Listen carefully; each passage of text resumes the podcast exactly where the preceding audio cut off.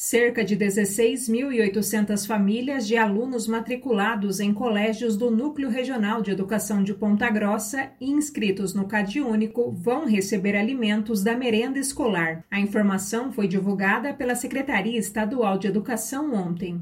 A entrega de alimentos perecíveis e não perecíveis está prevista para o dia 31. Conforme o governo, a distribuição vai ocorrer de acordo com a disponibilidade de estoque das instituições, ou seja, pode variar de escola para escola. Além disso, só um representante da família poderá fazer a retirada na unidade onde o aluno está matriculado. No município de Ponta Grossa, 8.525 famílias devem ser beneficiadas com a ação. Bárbara Brandão, repórter CBN.